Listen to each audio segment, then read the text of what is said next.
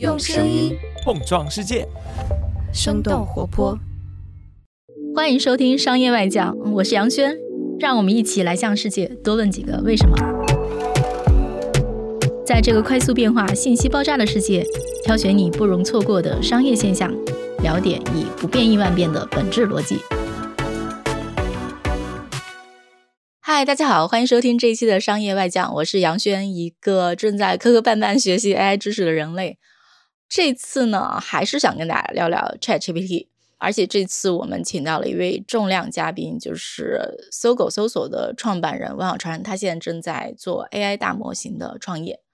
其实，在这次 ChatGPT 火遍全球的时候呢，我们当时就在聊说，国内这一轮创业热潮里面，谁不应该缺席？当时我们就觉得说，王小川不应该缺席，原因有这么几个啊，就是第一个，其实他当年是以天才少年的身份读的清华大学的计算机系，之后就是创办搜狗搜索嘛。其实他们做的事情，比如说搜索啊、输入法、语音识别，这些都是植根于 AI 技术的。他自己就是既懂技术，然后也是带过团队、带过业务、打过仗。然后他其实是有一支可能愿意跟着他干的这么一支懂 AI 的团队。他也知道说这个创业，然后办公司是怎么回事儿。果不其然，哎，没过多久，我们就听到了说王小川果然在这个领域里面创业的消息，所以呢，我们就很有幸在他筹备的大致停档的时候约到了他聊一聊他的这次创业。而且呢，就是其实，在见小川之前一周哈，我刚刚参加了对百度创始人李彦宏的采访，之后呢，也陆续的跟一些业内的人士做了交流，我也带着很多。对这件事情的好奇疑问请教了他，从小川这儿得到了很多答案吧。在正式开始本次节目之前呢，要感谢本次节目的赞助商拼多多。拼多多是一家腿上有泥、致力于探索数字农业的新电商。好的，那就让我们开始这期节目。张总，其实我们还非常期待这次采访。我们当时就在琢磨，就说这个小川如果没有参加这次盛会啊，就感觉是蛮可惜的。然后果然你就入局了。对，对做准备一段时间了。我们去翻了一些你以前的这个发言啊，我们发现其实你非常早，就是二零一六年的时候你就说问答和对话是人工智能的皇冠，而且你当时说搜索的未来就是问答机器人，就现在看是。非常正确啊！对，我还说过一句是叫做“机器掌握语言，强人工智能就到来了”。那你当时是怎么做出这种推断的？我懂这个呀。能不能简单给我们这种文科生讲一下背后的逻辑和原理？首先来讲的话呢，我们今天在做强人工智能的时候，这个语言首先是特别难去理解一个问题。我们知道叫感知和认知。嗯。感知就是碰它的形状啊、音频的东西、视觉东西叫感知。嗯。但认知其实要建立对这个世界的一种理解。对吧？我说一个简单的例子，比如说我们说一个什么叫做椅子，比如说这个是椅子吗？嗯，我们都知道是对吧？但要定义什么是个椅子的时候，这就变得很困难了。一定要四条腿吗？有个椅背吗？网友说呢，坐上去能坐就行，那坐坐个石头也行。我们在建立对世界认知的时候，我们去会抽象出一些概念来，这种概念里面很丰富的这样一个含义，最后都转化成了我们的符号或者文字。人去理解这世界，我们是需要对它进行一种抽象，这种抽象就变成了我们的。语言，因此语言代表我们对世界的一种很广泛的这样一种认知。有几句话嘛，就是说你的语言的边界就是你世界的边界，对吧？就离开语言你是没法认知这个世界的。而且语言承载了知识，我们几千年的这种文明，大家怎么把它传承记录下来？人是会死掉的，也是靠语言做这种记录的。所以在这里面，我们说语言是知识的载体，语言也是思考的载体。语言也是文化的载体，也是沟通的载体。就是语言有了之后，它就成为人了。那么，在我们之前做人工智能的时候，第一个难，比如我们做什么，如何多轮对话，如何做一个问答摘要，都变得超难。这个人工智能做很多年没做到的事情，突然间这个事情就突破了。当你看 ChatGPT，尤其是当你看到它跟微软的必应搜索结合在一起的时候，你是种什么样的心情啊？就是我写过搜狗的一个二零一九年写过我们的一个使命和愿景。这个使命愿景，当时我们就说是帮助大家表达和获取知识更简单、方便的书写，然后以及提高大家工作生活的效率，就是跟我们使命直接对上，就不是牛病。我们上对的首先是这个 ChatGPT 今天带来的事情，牛病对的是我们之前对外的一些发言，就是说这个从搜索到问答啊，所以我们觉得这件事情跟我们之前理解是非常的一致的。你有没有一拍大腿说这事儿应该是我做呀？第一个来讲，还是觉得特别激动的地方是，科学家们真的把这事情给突破了。这个事情在搜狗之前，我也是反复在讨论，但确实叫做以当时搜狗的能力和资源是远远不够的。嗯，这个该怎么理解？能把这个道路探通里面基础的网络结构的这种从底层 transformer 到上层的语言模型 LM，对吧？再到上层的今天讲到的这种 GPT 还是这 T 五的模型，这方面这种路线这种探索是个科学问题，疯狂的工程，但是也是个科学问题。所以是 OpenAI 把这件事情走通了，甚至 Google 坐在它后面的。因此的话呢，我们认为，如果我们当时搜狗能继续发展，我们应该是在国内第一个发布相关产品的公司，但也是走在他们后面的。但是今天的话，我觉得包袱更轻，因为毕竟这会超越搜索。今天我们在讲大厂它原有的这样一个业务，反而会构成它的一个负担，它就为原有场景去服务啊。这件事它不是一个搜索升级版，它搜索一种颠覆，用户的心智也发生变化，商业模式也发生变化。所以，当你原来在搜狗的时候，我们一边做搜索。一边我们当时也做这事儿，我们记得二一年搜狗当时就训练了一个百亿的模型，然后蒸馏出了一个搜索的引擎，啊，做了问答放在线上了的。当时二一年的时候，我们知道是有一个大模型评测的这个叫做 Clue，对，我们三月五月打榜两次打了第一名，就当时在做百亿模型，就百亿模型超过了盘古的千亿模型，这网上是有报道的。嗯，但是时候很快搜狗就并给腾讯了。也就是说，其实是因为说搜狗本身的这个商业发展，可能中间有些身不由己的事情，然后打断了这个进程。我觉得两个，一个这个进程打断了之后，使得你没有能够把它从搜索问答这个走得更近，就没有走到溜冰去。但反过来的话呢，给了我们更大的机会跳出原来的包袱。比如原来你做的时候，我们最好的团队还是优先要做搜索的，对吧？他们副业或者找他们下面的小弟来做这个大模型。但今天我们其实现在可以告诉大家说，我们把搜狗最好的班子是拉过来做大模型了。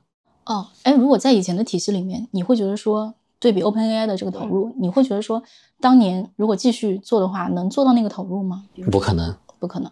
所以我觉得没有什么这种叫做遗憾的，只是我们积累的原来的认知是到位的。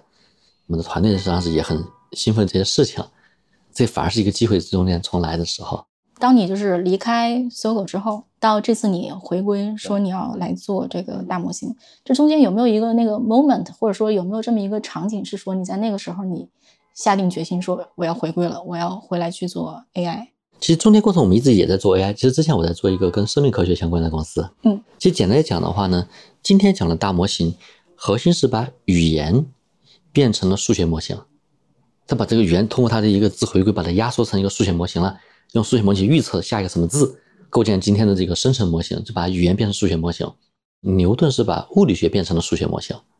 一个万有引力，苹果怎么落地的？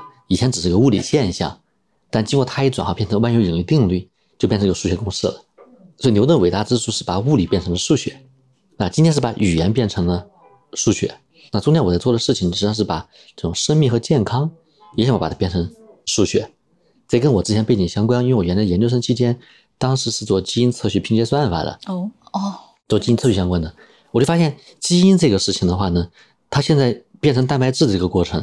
我们都知道它是有相关性的，但是不知道怎么变过去的，没有被数学化，就像看到苹果落地一样，你看到很多现象，但并没有得到中间的一个数学模型。我内心就觉得科学其实还很不发达，生命科学是非常原始的状态，就一直好奇生命的规律是怎样的。二一年的时候，像有一个大的突破，大家都知道是这个 AlphaFold，AlphaFold 是把从基因到蛋白质这个环节变成了数学问题，它是变成个模型，但是这个人的健康。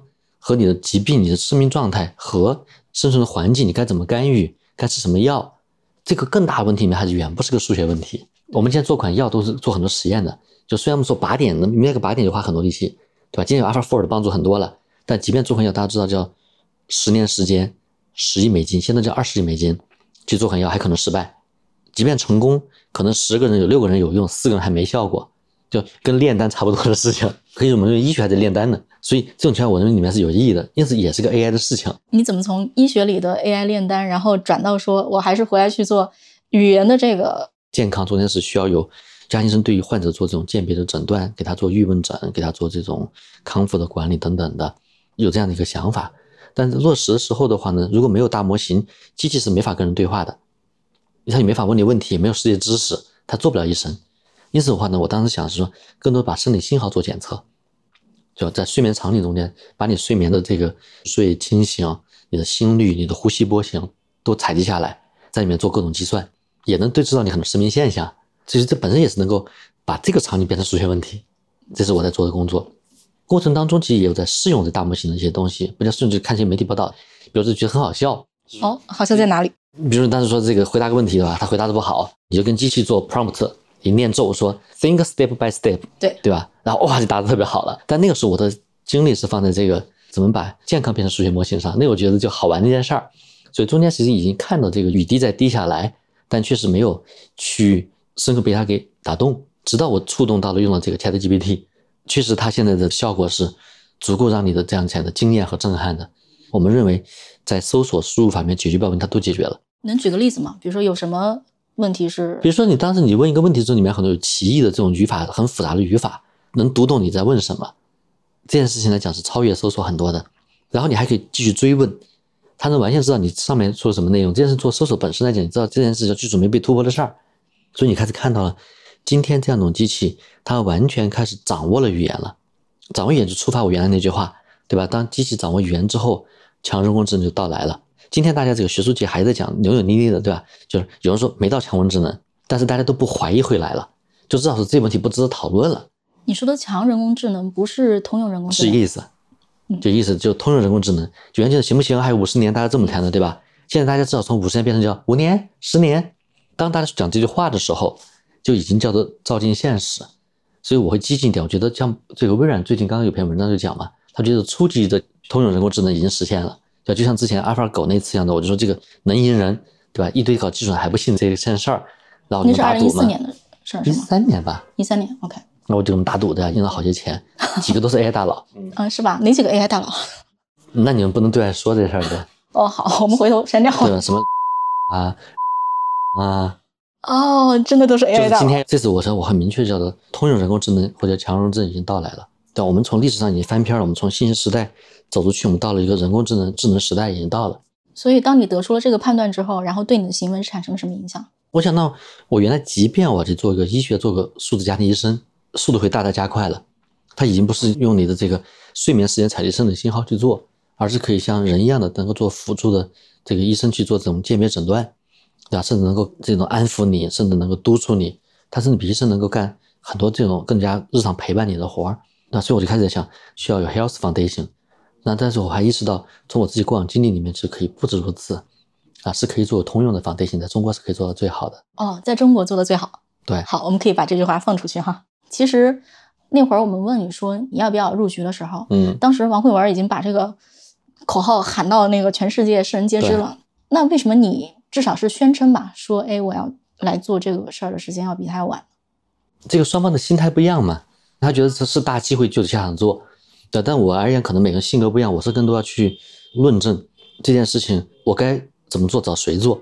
当你知道的更多的时候，你可能心中的对自己要求包袱也会更多，对吧？要求可能也会更高。往后就要选择做失败又咋样呢？那你想过自己可能会失败吗？我觉得我需要用笃定的事实，我做就能成的。这我觉得这是我要做事情的一种心态。就是你如果不能确定自己能成的话，你就不入局。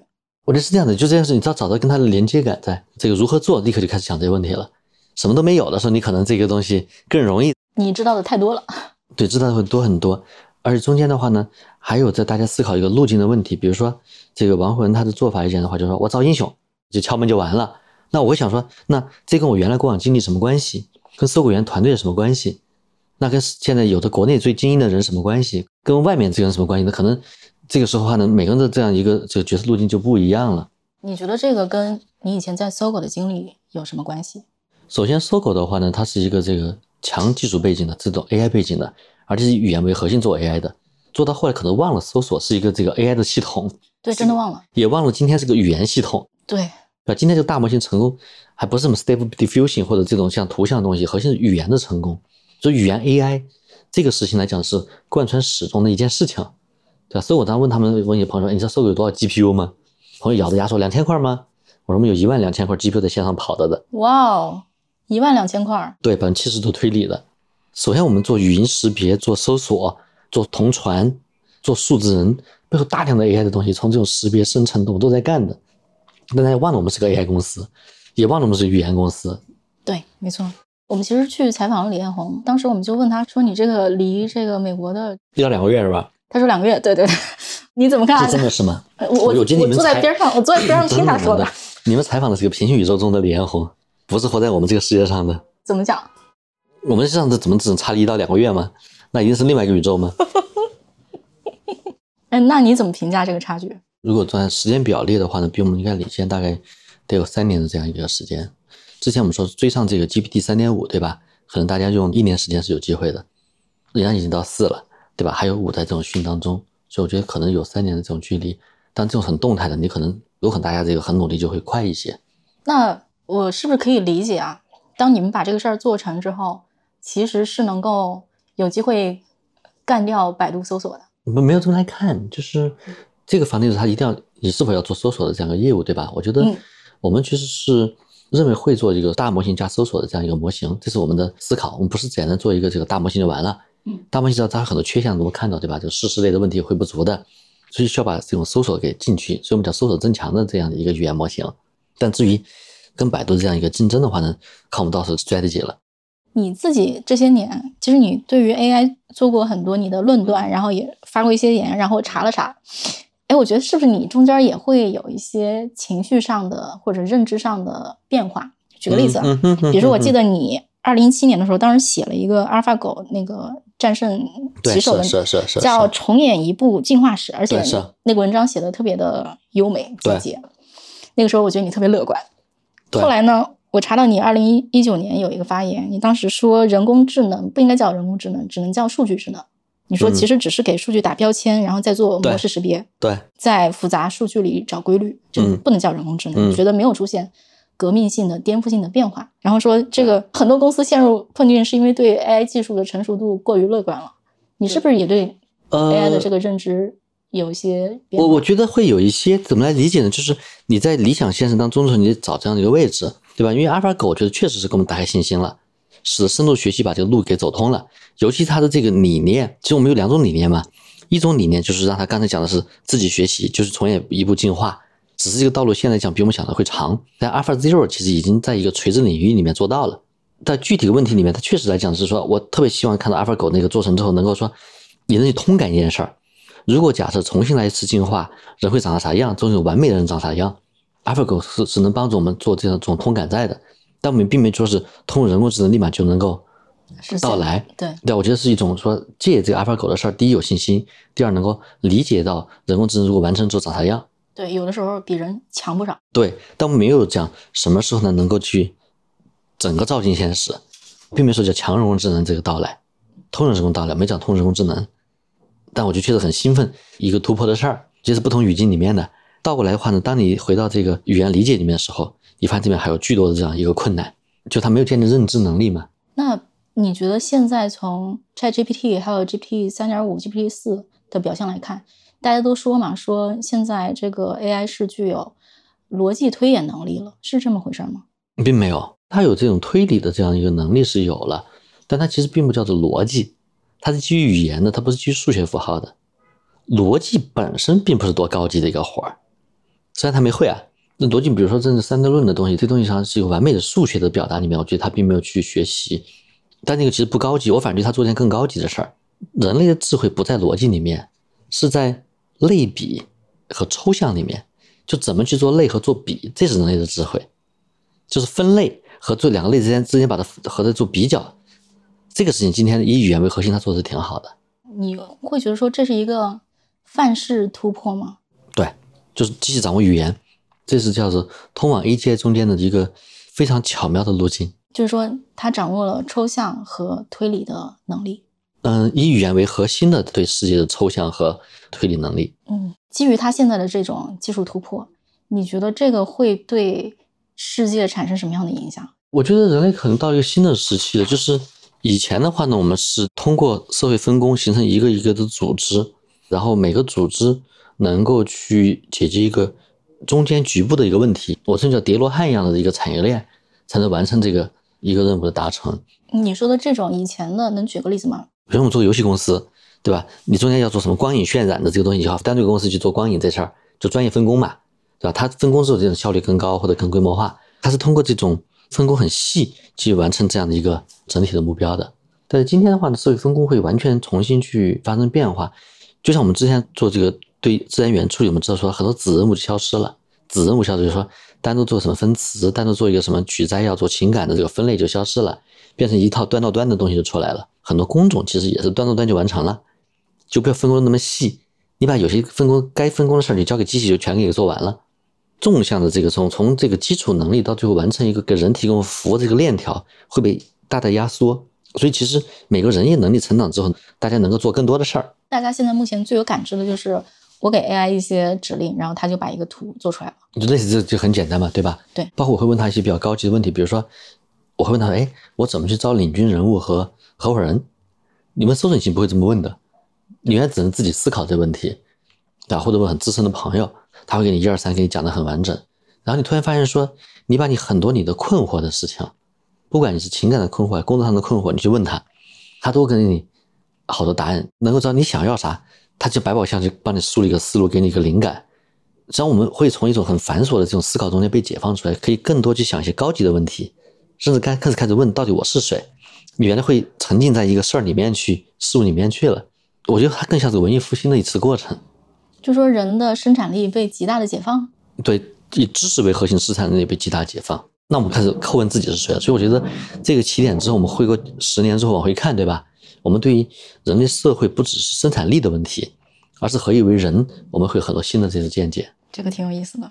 我还记得我当时刚开始在千人做搜索引擎，他做叫做孙悟空搜索，千人搜索，那是二十多年前的事儿。对，然后就拉了一个这个我们的小助理过来来提问，对吧？先试一下。他第一个问题完事，我都傻了，觉得完全不是搜索能干的，因为那会儿还没被搜索教育过的。今天我们知道怎么搜索了，那会儿我们不知道怎么问搜索。他第一个问题问的叫“我漂亮吗？” 我本来想得意一下试下这个东西，对吧？问的问题你立立马就不会了。今天可以了。对，说你看今天可以开始回馈到底我是谁，在问这些问题了。人类输入一些非常情感化的表达给他，他也能回应你。那你怎么判断说？这次 AI 技术进步对产业和商业机会的影响呢？你是基于说它哪些技术能力，它的哪些技术特征做的这个推断？因为今天语言模型，今天我们这有好几只，对吧？有什么图像，这是一只东西都有，它可以解放很多生产力，对吧？然后语言这是一只，所以大体上的话，我觉得人类进化会分成三步走嘛。就原来是一种叫做信息，也连接信息，这以前我们的这个机器的关系，可以说让你点，到后来可以搜，到后来可以推荐。对吧？所以它是这么一个信息的逻辑。到今天的话，觉得会往两极走。两极的话呢，我认为机器开始对人有一种陪伴的能力了，而且给你提供知识服务，就是陪伴和知识服务。原来是叫做连接和信息服务，现在陪伴和知识服务。在这种情况下，其实我内心就已经不想把它当工具看了，它是像你一个伙伴一样的，对吧？是跟你一块在相处了。那再往后走的话呢，就可能到了一个新的时代，看 A I G C。这你的声音、这种图，你是由，它创造的，就把人沉浸在里面了，就开始走向一个元宇宙。所以我大体上把它分成这三步来理解的，就是一个伙伴叫 Copilot，也是叫这个逻辑嘛。它以后就变成就包你身边的一个虚拟世界。其实二零一六年的时候，微软就推出过聊天机器人，当然可能后来很快就下线了。嗯，那这一次跟上一次比的话，就是不一样在哪？当时的话，机器并没有掌握语言，没掌握语言的话，一个它没法跟你好好对话，经常就不讲人话了。第二呢，他也没有世界知识，是个傻子，所以既不会说话，也没有世界知识，也没有什么逻辑在里面，这是很难的一件事。所以当时技术是不成熟的。我们将说人工智能是人工智障嘛，就这次来讲，他掌握语言了，掌握他就像个人了，甚至他学习方法也像人一样的，思考方法、对文化理解、对知识理解、对沟通技巧都跟人一样。我印象中，当时出 Plugin 这个功能的时候，我当时一早起来觉得世界变天了啊。有一种觉得，哎，ChatGPT 可能是一个新的操作系统，或者有人说是 App Store，我觉得可能就是变成一个非常大的操作系统，就感觉这个可能以后整个生态都不一样了。你怎么看？你对这个事儿有什么预测？我看完之后，我并不高兴的，因为之前大家看 OpenAI 都看到说，嗯，跟微软合作很厉害，看到开放接口改变生态，但确实有一票人低估了 ChatGPT 未来的意义的。这公司不是说是给微软打工的，不是开放接口的。而在 To C 里面，ChatGPT 代表了一种人机新的范式，它是未来一个超级产品。我当时已经看到这件事情了。你看这个比尔盖茨讲的东西叫做发明了 Internet 一样伟大，但杰森黄讲的就是 iPhone 时刻。什么叫 iPhone 时刻呢？你发现没有？iPhone 其实是人的界面发生变化，而不只是这个一个叫做模型能力的提升。对吧？所以这种情况下，ChatGPT 是一种超级能力。当时我们就已经在想，我们要做 ChatGPT Pro，但做 ChatGPT Pro 的时候，你在里面就要接各种各样的能力进去。表示我们想到这一层了，但是这个时候发现你想的东西人家已经做了啊，确实很沮丧。对，所以你你并不高兴嘛？这事儿想了都没用，你还得加快做，还得做他做不到的事儿，因为他做到的事儿，中国人大家都开始吵。哎，你觉得有什么是他做不到的事儿？嗯，那以后再讲这事儿。好的，这是秘密是吧？对对对对对对，会有的。他做不到，我们还能做到，还得加一条。好的，你觉得在应用层面，哪些领域会发生至关重要的变化？我觉得只要说是这个叫做需要长时间做知识积累的这些公司或者个人，都会发生很大的变化。他学的越多，越被颠覆。嗯，比如说能举几个例子？比如说律师、医生，有的学八年的，就是有很多知识要教给你的。那这种像知识付费这种越贵的地方，它可能这行业变得越多。比如说以前叫律师费一小时多少钱？对，就是人类要学很久那种东西。对他掌握很多知识的，但机器发现他学的太快了，他几个月就把世界上书全读完了。天哪，那你觉得世界上哪些领域是很难被这次技术进步改变的呢？这次我们就还是叫 L M 对吧？对，大语言模型，图像我都没去管这种事情了。这种情况下，确实我认为今天不太用得上这些技术的行业，这种外卖的行业对吧？你加上保姆就是跟人这种能够空间移动相关的东西。就是在物理世界里的这些东西，对物理世界相关的资讯，其实可以叫只要在 Internet 上能发生的事儿，就发生巨大变化。只要在虚拟世界嘛，就是在电脑面前的工作就会发生巨大变化。对，只要在虚拟世界里发生的事情，对，就离开电脑的事就好，这个电脑连上事就麻烦。比如说在像自动驾驶，还有在生物医药这些领域会被这次技术进步。我觉得还难，生物驾驶也在用大语言模型。你的像这种蛋白质分子结构也是用语言模型去偷坑化的，但是生物模型我觉得还太复杂了，还有新的范式会去改变生物制药和无人驾驶。就像我们说，今天之前是用多能器对抗一样的，突然间发现这 A G I 路线里面走向了语言模型，是吧？所以生物制药里面，我认为还有新的范式会产生，无人驾驶也会新的范式。比如说，有了元宇宙，干嘛老出门呢？对吧？要出门干嘛不飞呢？啊，你飞怎么飞在地上开车呢？对吧？没错。嗯，无法反驳。呃，非可能成本有点高，倒是说技术进步了呢，对吧？就以前说这汽车还是奢侈品的，就所以这里面我觉得未来有很多变化都可能产生的。我有个好奇啊，因为哈，这里要提到李彦宏了，就是他当时就说创业公司不要去做大语言模型了，不要去，就是往这个方向走了，说这个没有机会。哎，你对这个说法怎么看？因为他当时有些解释，他的解释是说 OpenAI 能做是因为大公司都没有。看这个方向，然后他就能够就是有自己的空间去做。现在大公司全都在盯着，就百度也在盯着，可能字节也在盯着。创业公司他就以这个逻辑讲，创业公司机会很小。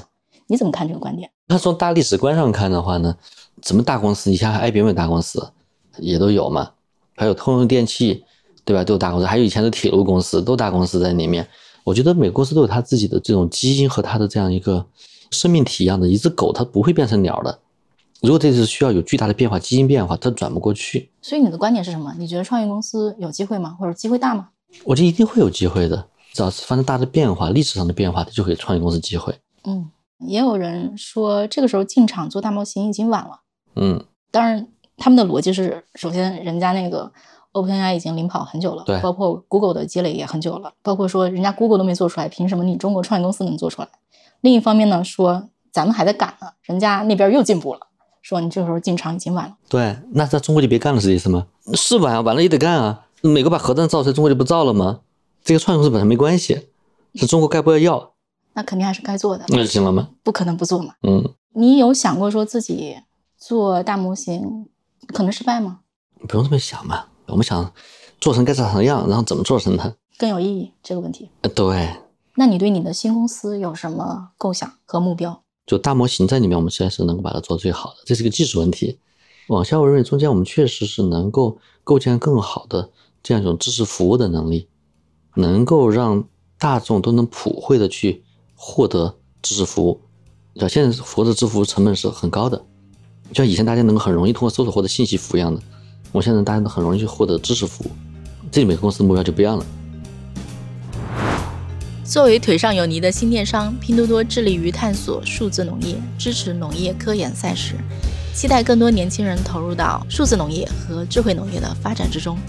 从二零二零年开始呢，拼多多就启动了多多农业科技大赛。到二零二二年已经举办了三届。这个比赛呢是在联合国粮农组织的引导下，然后由中国农业大学和拼多多联合举办的。这个是以人工智能加数字农业为主题的一个种植竞赛。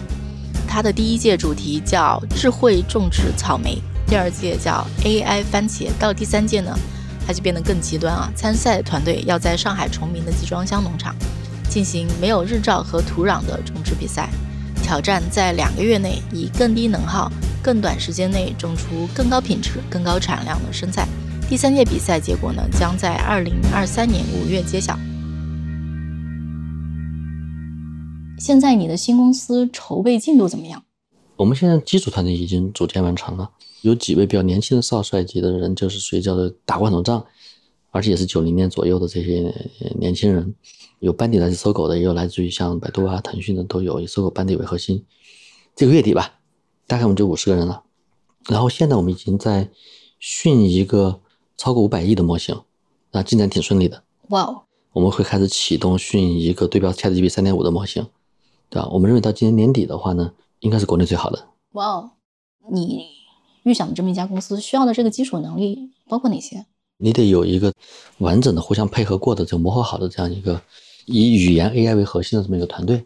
你得有你的这么一个，他们能懂得怎么做数据，怎么去调动这样的一些算力。你得有算力，就打过仗的团队，我觉得这是基础的。你觉得你目前最缺什么资源？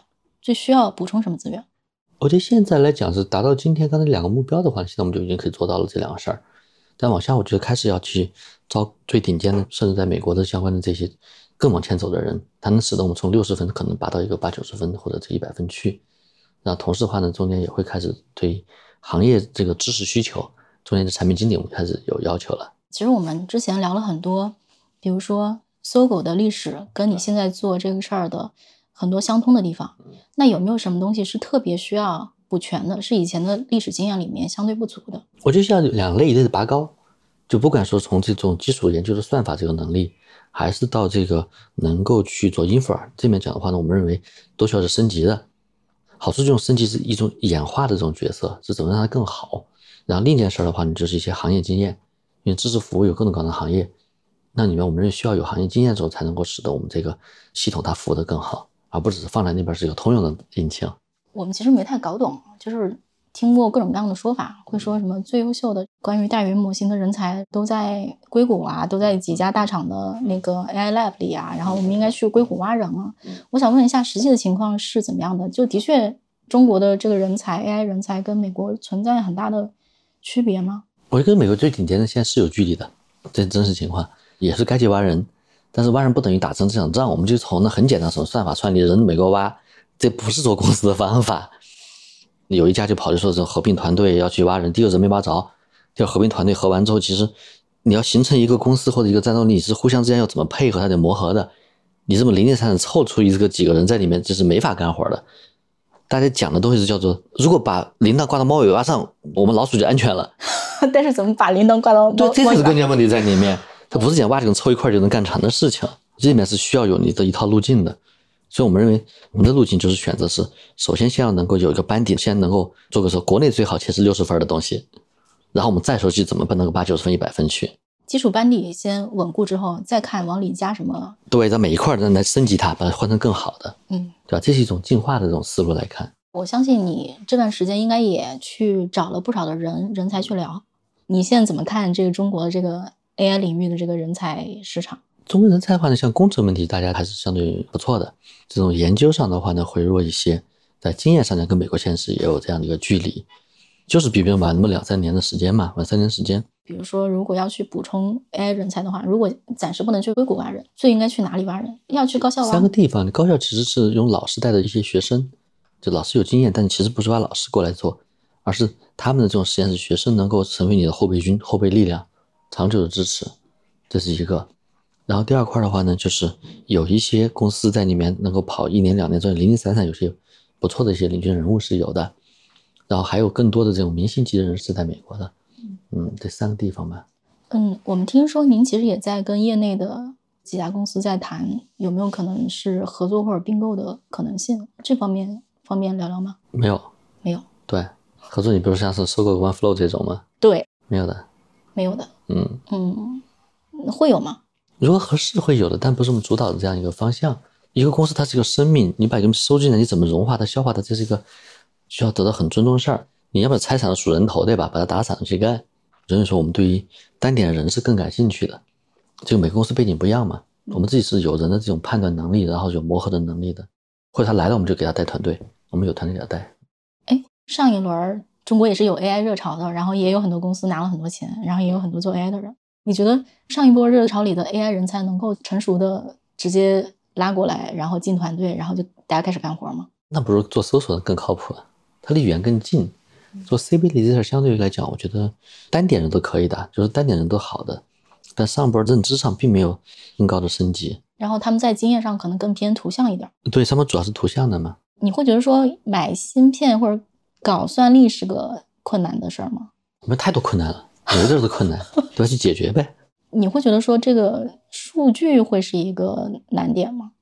都是难点。我觉得你要讲这事儿，哪个都是难点。数据会是一个很大的门槛吗？还是它是相对低一点的一个门槛？你每个事情都差一点，你整的结果就差一点，对吧？它不是零和一的问题。对，芯片不是零和一，人家也不是叫零和一。对，的确有人打过比方说，如果我们在每个地方都差一点，比如每个地方都是零点八，嗯，我乘很多的零点八，我最后可能就差一大截了。对，是，对，所以我们看不到对标什么样的一个能力，但我可能都零点九五呢，或一点二呢，对吧？有可能呢，我们组织管理做得好啊。嗯，今天他讨论的事儿，是因为大家没下场干这个，对，有些大家开始干了，大家以后就不想这些事儿了，就结果放那就 OK 了嘛。有困难克服困难。对困就克服困难就行了。你怎么看？在这次的浪潮里面，创业公司跟大公司的关系有没有什么资源是必须要从大公司里获取的？要不要形成战略联盟？我觉得未来会有的，对，可能一两年、两三年后，大家就开始有各种这种联盟会发生。你有没有想过说，怎么能够在这个创业公司还在没有跑出商业模式的过程里面养活自己？你也知道商业模式在什么地方上，对吧？得有自己后面的这样一个规划。前期的没上模式，你就是靠融资的嘛。那你的解决方案是？第一，先多融点钱；第二，把商业模式想得清楚一点。好的商业模式得最后展示出来一部分苗头，大家才能看得懂。你有做过预估吗？就比如说，你们这家公司能够有一个可落地的商业模式，这个时长可能会有多久？一年时间吧。啊，这么快？嗯。其实，在搜狗二十一年的这个发展过程里面，我不知道这么说合不合适。其实有很多情况是身不由己的，对你来讲，因为被卖了好几次嘛。不卖不是身不由己，不卖也身不由己，跟卖卖没关系的。这次你抛下包袱啊，然后轻装上阵，你有没有什么想法，或者有没有什么设计是能够让这次你的在整个的行动中更有主动权的？因为你看资本结构，原来你是这个叫 CEO，但上面是有一个强的董事会的嘛。所以这次而言的话呢，我比较明确是自己能够控制这个公司。哎，那基于搜狗之前的经验，还有没有什么事情是你这次创业会特别注意的？你做里面原来的经验教训，多争取把它给用进来。包括这次的话呢，像我拉的合作伙伴卢丽云，对吧？我觉得跟他也挺互补的。他的话呢是属于最近也有一次小创业，大概三年的时间，对吧？所以把创业的这种最新的一些 know how 也得放进来。我觉得这次而言的话，有几个要做到好的事儿。一个是这次创业跟原不一样，它是一个完整的独立的创业，就是原来是内部孵化的。第二的话呢，搜狗原来早期是把人才打得很开的。最早的一堆这个清华园的奥赛集训队或者高考状元进来的，但所有的后期的时候，你在招优秀人就变得难度大很多了，对吧？那这次来之后，你还得重新把人才打开，就既要把原来的这种战斗力吸取进来，还得打开去招这种顶尖的人。嗯，我能问一下吗？为什么搜狗在最开始能够招进来很多顶尖的人，后面就相对难一些？看事儿嘛，就是因为你早期的时候的话呢，当时搜狐也是这个一线的公司。搜索也是一个叫做大家还认为是有机会的一个事情，然后后来是时间长了之后，你现在这个平台到那块儿，你的发展空间有限了，也不在这个最当红的事儿上，自然而然吸引力就会下降了。这次不一样，这次明显就好多这些人，但我们算十号之后的时候要去跟各种去接洽，已经好多人听说我们要做这事儿，就开始谈合作，就会很多了，这事情就不一样。会不会你以前的很多老部下，然后听说你要干这个事儿，有还带资入主的，一直想我投钱进来的。哦，好，非常好。哎，那在这家新的公司里，你会扮演一个什么样的角色呢？你会自己亲自去带技术吗？还是说你要去找一个首席科学家？我觉得我自己对技术的理解到今天为止，我觉得还是能够在这儿起到比较大的帮助的，对吧？在行业这段时间里面，我认为对技术跟人文的通感里面，这方我觉得是能够对这公司有帮助。现在跟技术同学们是能够很好的这样做一种讨论，对吧？就每个人的擅长方向不一样的，就并不是说我比他强，所以说我给他讲技术，很多东西他们其实是有些方向性东西会把关，但是很多技术呢，他一定要比我做得好才对。但至少跟你是可交流、可讨论的，大家在一个对吧？而且互相都能够有激发的，对吧？我觉得这是我特别喜欢的一种状态，在搜狗是有的，现在也会做得更好。身边的就是比如说可能亲人朋友，或者是那熟人呃同行，嗯，他们对你这次入局去做这个大模型，他们是个什么反应呢？同行现在来讲的话呢，大家就觉得说，嗯，你是最适合这事儿的人，对吧？那觉得不适合他也不跟你讲嘛，所以听到你的会很多给你这样一种鼓励，嗯，是一种信任。中间也会有些朋友就愿意说，就天使轮就放钱进来，对吧？所以我觉得这次是把朋友也给引进来，包括公司的名字，对吧？这次也是把我自己的名字也一个字给放进去，然后把原来的团队也带进来，也会告诉大家说，我们是更多优秀的人能够一块儿工作。所以这次我觉得是一个。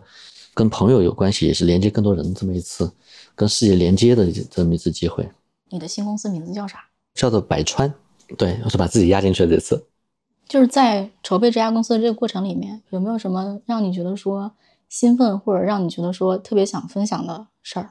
前期来讲的话呢，我一定要去平衡好的地方，就是说怎么知道我是谁跟世界的关系，对吧？我想分享的东西就是两点嘛，我觉得相关的。一开始的话呢，我我当然首先是能够先想着把。搜狗的老团队盘进来，这盘的过程当中的时候的话呢，就团队们很兴奋，大家一块做事儿，就会有这种投资人朋友就问说：“你到底搜狗团队行不行啊？对吧？”因为搜狗在行业当中已经远离一线的那种位置了，对吧？所以我就很自然说这是行的一件事情。对，大家可能没得到满意答案，总就需要小川你要是把天阳英才都薅进来，对吧？所以我觉得在这里面大家存在一个这种真实不同的视角，叫投资视角，你说先找豪华团队，但是你把人招进来花时间。对吧？且大家能磨合是一件事儿。那我的逻辑就讲说，我得先有我的打过仗的已经非常优秀的团队能够做起来。那认为大家在这里面到底是说，你继承过往，还是打开新局面里面，就大家会有不同的这样一种视角。对我而言的话呢，我认为是需要去找到中间的一种共同评价对话的。否则的话呢，我这个在讲我团队很好的目的是告诉说我们是能做这事儿的。的投资人反而听完之后他会觉得，嗯，他们里头有个尖锐的问题。例如说啥尖锐呢？小川愿不愿意招外面的人？这应该是愿意的吧？当然是这样的，对吧？但是在第一天的时候啊，当我们一开始要组成基本团队，我一定 focus 向内先找东西。所以我认为这是大家的这种理解到投资人和原来的这种，他会有一种冲突感在这里面，这是一个。那第二个还有一个我觉得很重要的事儿在哪儿呢？我想为什么我会特别延迟去对外发声？这个是有个惯性，因为搜狗不管怎么说，你作为 CEO，你总要说我们挺好的，我们 ready 的。我们是准备好的，我们事儿是做得漂亮的，我们想得清楚的事儿干得好的，这是一个上市公司的标准动作。而在这次时候，你是需要重新要打开自己的，你告诉大家说，我们还有好多事没搞定呢，我们还有好多困难要去解决呢，我们是能解决掉这个事儿的。这跟你原来的这样一种姿态非常的不一样。哦，你刚说你要重新思考你跟世界的关系，是指这一个部分吗？总之，跟世界要做的广泛的连接嘛。后来想发现。当你想告诉世界你 ready 的时候，你就是有你的一个包袱在这儿，偶像包袱。对，并不是要多好个形象，但是你不能告诉大家说我还有不足的地方，对吧？但这次我会讲说，确实我们还好多这个事情需要大家一块来努力，我们还不够好。其实刚才也聊到一些了，就比如说中国的代语言模型的水平跟美国比是有差距的，对，我们有弯道超车的可能。其实主要也就是跟 OpenAI 有差距。现在我觉得超车这事现在不敢提，可能过几年之后大家会找到这种路径。就像互联网刚开始，对吧？美国做的很好了，我们差好几年，我们来第一句话就弯道超车，可能想的有点多，是吗？对，我觉得我们现在首先是能够活得下来，追得上去。三六零的创始人周鸿祎说，说应该搞一个大型科技企业和重点科研机构产研协同。你对他这个说法怎么看？首先，我们实践过的，我们觉得还不错的。其实我是少有的跟清华能够建立研究院能够长达十几年的这样一个一个合作的模式，对吧？有源源不断的人才的这样一个输入。产业结合这事儿的话呢，是正确的方向，实践里面有很多细节要去解决的。那学校这种研究机构对于你们这种公司来讲，他们最有价值的部分在哪里？学校里面的话呢，它会有更广阔的视野，就是在一些关键问题里面，它带着国际高度的视野，一直在不断去看这种先进东西，它可能要提前做很多的这种积累，然后以及它有优秀的这样的一个学生。今天说的被动一点的话呢，这个学校其实起步也没那么快，但是优秀学生认知积累上其实就会比原来会弱一些。这是太快了，零到一到一到一百，咵嚓就都来了，对吧？这是他们的这样的一个意义。就是说他们对学术前沿的研究可能会比一般的公司会当然了，一定是他们的天天在看着的，对吧？所以对问题的理解里面，他们会有他们这很好的这种视角。我问一个往回头看的问题啊，这个问题可能也有点老生常谈了，但是我还是想问一下，就是为什么中国之前我们看起来好像有很多钱注入到 AI 领域里，我们的互联网公司也蛮有钱的，但是至少我觉得从外界来看吧，很少有看到在 AGI 就通用人工智能方向的这种研究和成果。当然，我前提假设是我的这个感受是对的啊。就首先这钱就不是去投 AGI 的嘛，那资本来自这个说你要这个赚钱，那是要问你的商业化的目标是啥，对吧？到底无人驾驶还是安防的图像识别？所以资本本来逐利的嘛，所以这钱投进去，它就不是往 AGI 走，这是要马上见到成果，AGI 对是要的对对对时间太长。对对对，所以资本上它会让你这个更加动作趋于一个逐利的这种状态，嗯，大公司呢？大公司有蛮多钱的。但是更难了，因为大公司投钱之后，这个创新有巨大的风险的。一号位是特别兴奋这事儿，对吧？他把它变成他的这种要求提下去，否则员工其实向老板汇报，他是要告诉老板怎么算好的。一号位的老板其实想的是还是业务性的事情，对，已经你投个钱进去，一个创新问题，花钱最后没出成果，算谁的呢？所以大公司里面是更难的，他能在主线上给你创新的机会就不错了，还要做一个这个跟他主线没关系的事儿。来，我们接下来问一点儿可能技术畅想类的问题啊。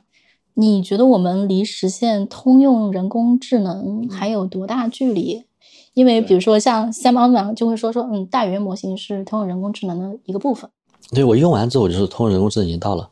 已经到了。对对对，然后有人可以说这个还有距离，但至少有个共识，大家觉得叫能不能来，是否会成为人工智能在有限时间来，大家基本上已经不争议这事儿了。你会觉得说通用人工智能再往后发展，需要往里再增加一些什么能力呢？几个东西吧，我觉得今天解决通用问题它已经很好了，对吧？其实我们现在已经实现了人的这个第一系统那种快思考，啊？一个拍脑袋的这个回答问题，它已经比大众强太多了。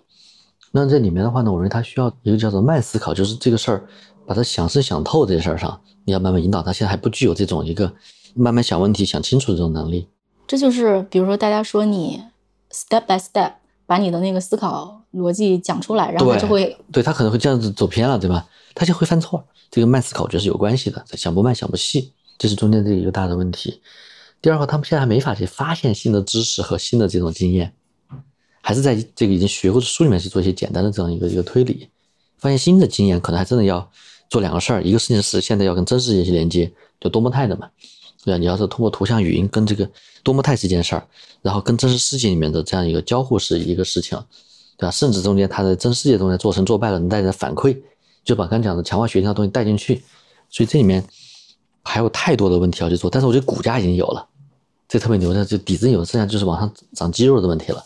嗯，你觉得它会超过人类吗？比如说你之前说 AlphaGo 二点零的时候，两个机器然后自己跟自己下棋，最后就能够让所有的棋手都管那个 AlphaGo 叫阿老师。那在这个会啊，通用人工智能这个领域，最后就会变成说，哎，可能就是这个 AI 自己劝自己，然后把自己劝得无比强大。其实这种叫语言上的设计呢，它的通用性上已经超越任何个体了。所以说，超越人里面你要怎么算超越呢？百分之九九十五的人面临一个问题的时候，回答都没他好。对，我们的知识掌握的信息量也不如他大。对，比如我就问这个百川跟卡密子哪个寓意更好的时候，对吧？答的可漂亮了，他真的是对里面就是充分理解这种文字的这个事情的。我问一万个人，可能有一个人能够比他答的好，所以在有的领域他已经超过人了，而且还蛮通用的，就像一个包打听的事儿，那已经挺好的了。在专用上，每个专用上的可能还不够，嗯，所以反而是叫做人是专业性比他好，他通用性比人好。我们刚问过说，未来可能在哪些应用场景上存在很多的机会？第一个来讲，本身大家以后问问题，对吧？我觉得新兴人要学会问 ChatGPT，而不是去问搜索，就他回答问题的这种深度是远远超于这个一个搜索引擎的。当我们能学会跟他做朋友的，其实你会发现你会变成一个更加能够去有力量去解决问题的人。这这是中间的一个大的这种变化。那么其次的话呢，在这种法律、教育、医疗，就这些需要很多知识服务的地方，那么它也会成为我们巨大的朋友。图那块我不管了，就是娱乐化都不管在里面。所以在这里面，今天我们未来的这种教育、医疗、法律这事儿会得到巨大的变化，C 端就会变化了的，B 端变化很多是阶段性的。比如今天让大家这个机器写广告文案很好，对吧？那以后人会需要看更多广告文案吗？不知道，目前看起来需要。你需要看更多广告文案？我不需要看广告文案，但是商家需要推广广告文案。对，所以问题在这，我就要站个视角，我一定要跟最终人的这种根本需求走到一块儿去，否则这件事情怎么说呢？你叫做不是终局，不是一种缘木求鱼的想法。今天有好多事情看到生产力极大解放了，但是它最后跟人本的东西是违背的。嗯，能举个例子吗？什么是广告就这种啊，对吧？你广告生产多一百倍，但是问题消费者不需要看一百倍的广告啊。是这么回事儿，没错。嗯，对吧？写文案，大家这个 Office 能够提高一百倍东西，但是需要写那么多文案吗？嗯，这就好像我们说这个 AI 能够帮我们写财经新闻，但是大家需要看这么多新闻吗？对啊，我想这儿我就我得想这个东西，你最后大家在要啥？我们的最终目的要把每个人变得更好的人。对，很可能大家不需要看那么多新闻，可能就是每天早上起床的时候问一句 AI，就是说有什么事我那是够关心的，对吧？对对，是这么一个逻辑在里面。所以今天大家投资繁华泡沫会特别的多。回到人到底要什么上，何以为人，这是一个要终极去思考的问题。你刚刚讲的是对普通人的这个机会啊，或者说大家能够被增强的能力，对普通人的威胁是什么？啊、呃，确实还很多人就发现自己没用了。现在关于这事儿讨论很多，我觉得甚至听到一些说法会说，哎，可能在现实物理世界里的，然后可能偏情感类的这些工作是难以被这一轮被 AI 取代的，可能这些工作的价值未来会超过智力性的工作。这种推论有道理吗？我觉得有道理啊。中国还好一点，因为中国的知识服务其实还不够多，对吧？就美国其实挺多的，我们看一两年嘛，对吧？美国可能出现各种动荡，哦，律师下岗嘛？呃，律师啊，其他各种行业的这种下岗东西。然后美国我们政府其实是有这种调控能力的。人用这个 AI 作为我们的一个 co-pilot，作为一个助手，哎，我们的生产力能够得到很大的提升。呃，有人做过一个畅想，说这个可以用 AI train 一个自己，比如说让一个百分之八十到百分之一百二的自己替你干活，嗯，可以这样吗？就你有足够的数据 train 它嘛。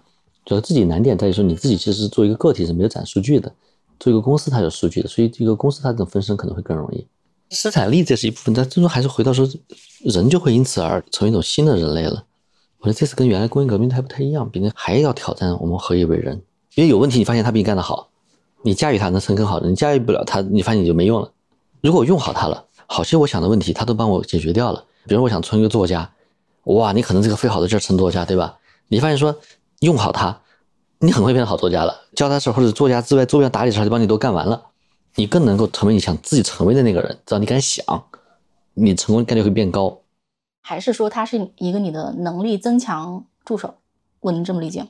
如果你的目标对事业有用的，然后它增强你，但有可能说对好的可能确实就其他人就取代你了。我记得 Sam Altman 做了一个非常简洁的概括，他说这次会让智力类的人力成本大幅的下降，是的，就可以这么简单的对这次 AI 的技术进步就电脑面前的智力类的，好像像包括马斯克在内的一些人会说，大家应该暂停在大语言模型上的竞争，说这个东西还是有危险的。就是如果把任何技术都是一把双刃剑的话，它带来巨大的便利的同时，可能也会有某些危险。我不知道你怎么看这个观点，以及说如果真的有危险的话，那可能是什么？首先定什么叫危险？我这两种东西，一种是属于叫做人类被机器取代了，我觉得没啥危险，挺好的一件事啊。你跟跟猴子说，哎，我给你启发一下自己变成人，你干不干？你不是猴子了，那不挺好的事儿吗？猴子说不，我做猴子。所以技术给我们赋能这件事情，我们现在用手机、用上电梯、用看新闻，其实我们早已把它给融入进来。今天离开技术，我们啥都不是，对吧？甚至有一天说机器文明使得就是说什么人类只是硅基生命的开机程序。你真的开始获得一种永恒了。我们其实没意识到，比如我们为什么人很怕死亡，这是我们最大的威胁。所以我们都要寻求一种永恒。生命的本能就是要一种延续的。所以一种生孩子，这是最简单延续延续自己的这种基因的。一个民族也需要延续下去。一个国家、一个公司，就一个公司说快倒了，公司说不行，我要活下去。我说世上缺你的公司吗？为什么要活下去呢？好问题，这是公司这样的吗？但是公司都会想我要活下去。我活下去，但是你为什么活下去？你要死啊！但公司就有生命的这个东西在里面。意思就是每个人就对于我是谁，其实依照回答这个问题的。像有些人是叫做朝闻道夕死也，他觉得闻得到什么意思？他跟宇宙规律在一块儿，就已经获得一种永恒了。叫仰望星空，你看到很多东西。有些艺术作家是画了一幅画，流传一本书，他真的就偶性把自己注入到一个书里去了，他这个死就没关系的。对，他进入人类的历史长河了。对吧？这是生命的本能在里面。所以，当人类的创作机器能够代表一种永恒东西，能够跟这世界、跟宇宙走在一起，这是一件很美妙的事情的。所以，你觉得即使变成硅基生命的开机程序，也是一个不错的事儿？对啊，就人别那么自大，对吧？怕什么事儿？是没搞好是全毁灭掉了，人也毁灭了，然后技术也没了，文明也没了，传承东西也没了，这什么需要恐惧的事情？因为大家动的总就跟核弹一样，对吧？你扔我一颗，我扔你一颗，大家都没了嘛。对，技术最极端的危险比喻就是核弹嘛。对啊，嗯，对吧？所以这个世界毁灭了，然后我们的文明也没了，是这么一个问题，我们恐惧它，而不是说什么机器取代人这些事儿。A G I 可能造成这种文明毁灭的事情吗？明明好就有可能，这个东西，我觉得文明毁灭是很容易的事儿。为什么老看不见外星人，对吧？搞不好就把自己给搞挂了。我觉得你其实挺爱做预测的，而且往往很多预测都还蛮准的。大部分还相，对，啊。那你能不能对未来做一些预测？你现在有什么事儿是已经可以做出预言和断言的？我觉得未来会有很多这种数字生命会起来，打引号就是数字 consulting 吧，对吧？它成为你的陪伴，成为你忠诚的这样一个助手。我不把它当工具，我把它当助手来看。嗯。而且你要向他付费的，也不贵，比你请个律师、请个这种这种这种的便宜多了的。所以我认为最后你会得到很多普惠的这样一种帮助。嗯。然后很多工种确实会消失，就跟知识服务的，一个人就一个公司可以做很多事儿了。哦。因为你每个人信息它变强了嘛。确实，我自己可以开一个媒体公司了，对吧？那你可以更成为自己，因为你在一个公司打工，其实你总是以公司为你的目标的大的一部分。所以其实我就为什么叫文艺复兴这东西呢？是每个人更成为自己想做的人。哎，就比如说现在很多事儿，人类是需要通过协作才能完成的。你的意思是说，以后人类的协作可能不是那么的强烈的，就不是上下级，或者是要一个生态链的方式去协作了？对，其实分层级的嘛，是平行协作的东西，还是说这个东西你为了造个计算机一层层下去，这个东西在一这一个螺丝钉怎么造一个里面的挖矿怎么搞？它事儿会变简单，端到端。你自己有自己特别喜欢的科幻电影吗？大刘的咱们都看的特别多，对吧？我可能要数一部我最喜欢的《Matrix》，大概是作为经典中的经典。如果看书的话呢，我最喜欢的是《基地》，《基地》三部曲，阿西莫夫写的。为什么是这两部？《基地》三部曲其实是把历史文明长河这个这进程中间，他给你。这个叫做用机器逻辑给你展开了，对吧？我从来一个这么一个一种设定，然后给你讲的也特别幸福，就文明发展宇宙中心还是边缘，叫不可抑制的这种毁灭和重生。我觉得有点像是对人类文明的一个高度概括。嗯，你看了是吧？对，我听讲你知道的，对我超喜欢这本书。嗯，你一开始看着有点晦涩，但看去就觉得巨开心。OK，那 Matrix 是跟你刚刚讲的说，哎，人类可能就你会叫做一个空间维度，一个时间维度的，就是基地是有时间维度里面有的历史长河，对吧？怎么怎么演化的？而 Matrix 有空间维度是一瞬间知道世界上啥样。我还以为你会说 Her 之类的。Her 是一个很经常被提及的东西，但是它终极思考是还是低于这两个的。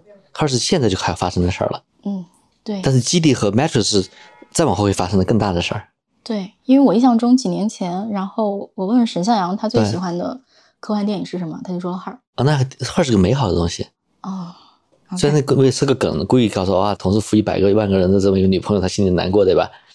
其实 完全可以说个性化嘛，这个东西是那梗，为了结个局。嗯，哎，我印象中还有科幻电影啊是说，哎，AI 会被注入一个机器人的身体，然后它会进入真实的世界。举个例子啊，像现在大语言模型去理解一个真实世界里的物体，它可能，比如说一个苹果，它可能不能把它拿起来抛一抛，对对对，看一看，然后咬一口。哎，似乎这些人类的对这个物理世界的感知，好像还是没有吧？对，就是人类能够对物理世界产生的感知，至少目前对 AI 来讲，它还不能直接获取。当它获得一个身体之后，似乎这些事儿就可能了。因为我是记得，就前不久，OpenAI 好像是买了还是投资了一家机器人公司。我当时看到这个新闻，心里就琢磨了一下，说，嗯，反正一旦获得身体之后，这个世界就变得哇，一下子这个东西就挺危险的了。对吧？你想以前。一台电脑你不喜欢了，你还能扔出去。你现在这有个机器人过来跟你对打，这可怎么办？一旦做机器之后的话呢，就是你是否赋予它生存的意志，是否把它的存活当成它的目标，这是大的一个麻烦。就是否赋予它生命，如果不赋予它生命，它特别容易坏，对吧？水灵它就挂了，火烧就挂了，你得呵护它多难受。但一旦赋予它生命，它的目标就发生变化了。所以有没有赋予它生命，它是否有的存在这件事情，是一个零和一的事儿。就是是不是有自我意识？就是你刚刚讲，不是自我意识，就是它存在，我不用意识这词儿。就一个棵树，它是生命的，呃，它没什么自我意识，但是它这有生命这件事情，就跟不是生命就是不一样了。那怎么定义一个 AI 有生命还是没生命？它有复原的这种意愿，就不被伤害的意愿。因为他一旦有这个意愿之后，他就可能跟人类社会产生冲突。对，不被伤害的意愿。我印象中有段时间，那个科技大佬们都非常热爱研究生命和衰老。你对这个事儿有什么？没有，我不知道这事儿。理解世界规律挺美好的事儿，但是如果每个人都活到这个两百岁，这事儿也挺可怕的。哎，小川，其实我挺好奇的，就是嗯，至少你从搜狗退出之后我觉得其实你在公众视野里面消失了一段时间。我其实挺好奇，说这一一段时间你在干啥？你身上在发生什么故事我就在研究怎么把这个生命问题变成数学问题啊，？OK，所以我读了上千篇医学论文。这次 ChatGPT OpenAI 的事儿出来之后，对，你觉得你的关于大语言模型，然后关于 AI 的知识，你觉得需要查漏补缺吗？需要什么更新吗？你做了什么更新吗？挺多的，你各方面都要去补，你要有质感，对吧？就是你就解释过去、预测未来，你要做这么多事儿在里面，你至少知道这种各种技术线图每个阶段演化里面背后是怎么做决策的，最后的结果成功在哪，失败在哪，你也弄明白了，对吧？今天哪些公司究竟他们在想什么事儿，制定什么目标，你也得把它给弄清楚了。像 OpenAI，比如说现在出到 GPT 四了，比如它接着出 GPT 五，你觉得到了五或者到了更往后，它可能会在哪些能力上有重要的进步吗？我觉得像多模态之后，就是图像和就是视频上做出来，这是不得了的这样一个事情。几个大事儿，就是它自进化这件事一个现在还这理解上甚浅的，号称是这个我的代码是写的，对吧？这到底有多厉害？是靠人在里面用它去写舞，吹的牛还是真的东西？有很多真真假假的，比如说 plugin 那东西，对吧？吹的特别牛，对吧？你至少看起来特别炫酷。对吧？你用完之后发现就是挺土的，你用了就知道了。一共就这么几个插件，都什么订个餐呀这种事儿，你们用不上。但你看那个就很酷，最近出那个 Hugging GPT 那个，你跟他要个问题，他就把它分解成若干的子问题，然后丢给某一个小模型去解决。其实目标分解那是一个公司管理里面最核心的事儿。然后你发现，我靠，这个生态里面它会长出好多奇奇怪怪的东西出来。因为我们是在访谈的过程里面，跟业界聊的过程里面，似乎发现说每个人都想自立一个山头，然后单立一块儿啊。但是每个团队可能都相对小，尤其是一些学校里的团队，嗯，好像大家的合作意愿不是很强烈。是是但是我不知道，也许随着这个时间的发展，就会有些公司长大，把其他的小团队并进来。那一定会的嘛。今天讲这算力也比较分散，对吧？人才相对也比较的分散，甚至资金都会分散。哦，资金有分散吗？因为大家都是拉资金嘛，对吧？然后国内资金来讲，大家就投谁啊，大家就担心，对吧？你可以当成一种竞争吧，就是发力一下抢之后，大家就再往前去走，这慢慢就会发生变化的。哎，其实我蛮好奇的，就是干这个事儿需要多少钱？这个事儿能算出来吗？比如说做大语言模型，做到 GPT 三点五的水平，嗯，需要多少钱？我估计五个亿应该不要那么多的。我觉得做到那个三点五水平的话呢，上限我觉得两亿美金以内吧。两亿美金以内。嗯，做这个事儿需要非常多的人吗？因为 OpenAI 的人看起来不是很多。不用特别多，对，但我们会比他们多一些的。一个他们时间长嘛，积累那么久时间，对吧？第二的话呢，你单兵强你，那你这就多不两个人呗，那你咋搞呢？就是您会怎么看说这次技术进步对国内几家最重要的大厂的影响？字节呀、腾讯呀、阿里呀、百度啊，大家都有活干了嘛，多好啊！每天都找到更大的生命的意义。更大的生命的意义。哎，举个例子啊，比如说以字节为代表的公司，他们可能更多的业务是信息的业务，会不会对他们来讲，可能这个事儿带来的机会更大，然后可应用的场景更多？会，我觉得这些不是当信息做，这些它也在创造一个这种虚幻世界了。所以这里面它是在 GCI 里面，它就是挺多场景的，对，也就是说对自己和腾讯来讲，尤其是说，对，这个场景都很丰富。所以这些腾讯，我觉得这件事情的话，都会在里面有很多收获的。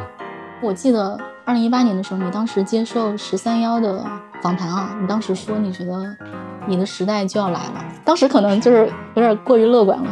现在你觉得你的时代来了吗？这是已经摆在面前了，对吧？大家都问你是不是慢了的，都这么问我了。好的，好，谢谢，好，谢谢小川。好的，本期节目就到这里。再次感谢拼多多赞助本期节目啊！拼多多是一家腿上有泥、致力于探索数字农业的新电商。关于这期节目，大家有什么想法呢？都可以在各大平台给我们留言。如果你喜欢本期节目，也欢迎你点赞、关注、转发、赞赏。也欢迎大家关注我们的公众号“生动活泼”，声是声音的声。感谢大家的收听，我们下期节目再见。